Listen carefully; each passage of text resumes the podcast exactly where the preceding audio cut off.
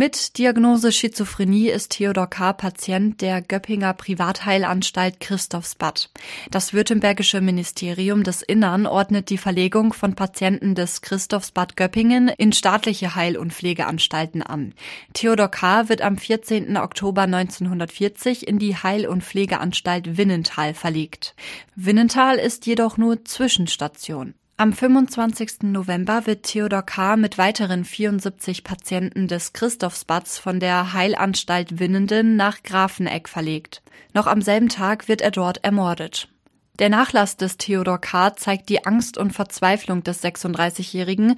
In einen Keks hat er das Wort Mörder eingeritzt. So steht es geschrieben auf einer der neuen Roll-Ups, Gedenktafeln, die aktuell im Bad Pyrmonter Rathaus stehen.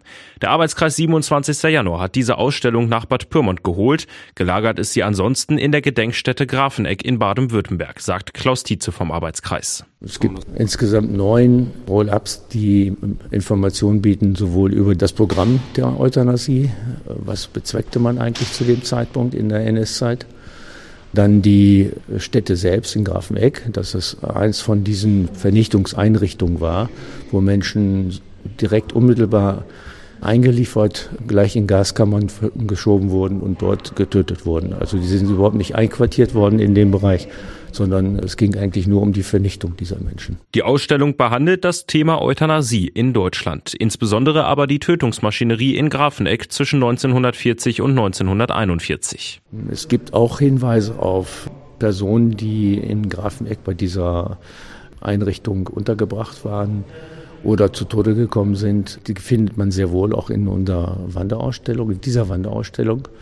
Die Ausstellung selbst betrifft weniger den Bereich Hameln-Pyrmont, sondern ist begleitend genommen worden für unsere Veranstaltung zum 27. Januar 2024 die sich ja hauptsächlich mit dem Thema Euthanasie beschäftigt. Parallel zur Ausstellung hatte der heimische Historiker Bernhard Gelderblom am 27. Januar einen Vortrag zu dem Thema im Pyrmonter Rathaus gehalten. Die Reaktion der Besucherinnen und Besucher schildert Tietze wie folgt. Die Menschen, die mich ansprachen, beispielsweise erschüttert darüber waren, über das Ergebnis, das Herr Gelderblom vorstellen konnte, die waren genauso überrascht über die Vorgehensweise gegen Menschen mit Behinderungen. In der heutigen Zeit ist es ja was völlig etwas entgegengesetztes. Also Menschen mit Behinderungen laufen über die Inklusion in unsere Gesellschaft hinein. Wir, wir nehmen sie auf, wir gehen mit ihnen um.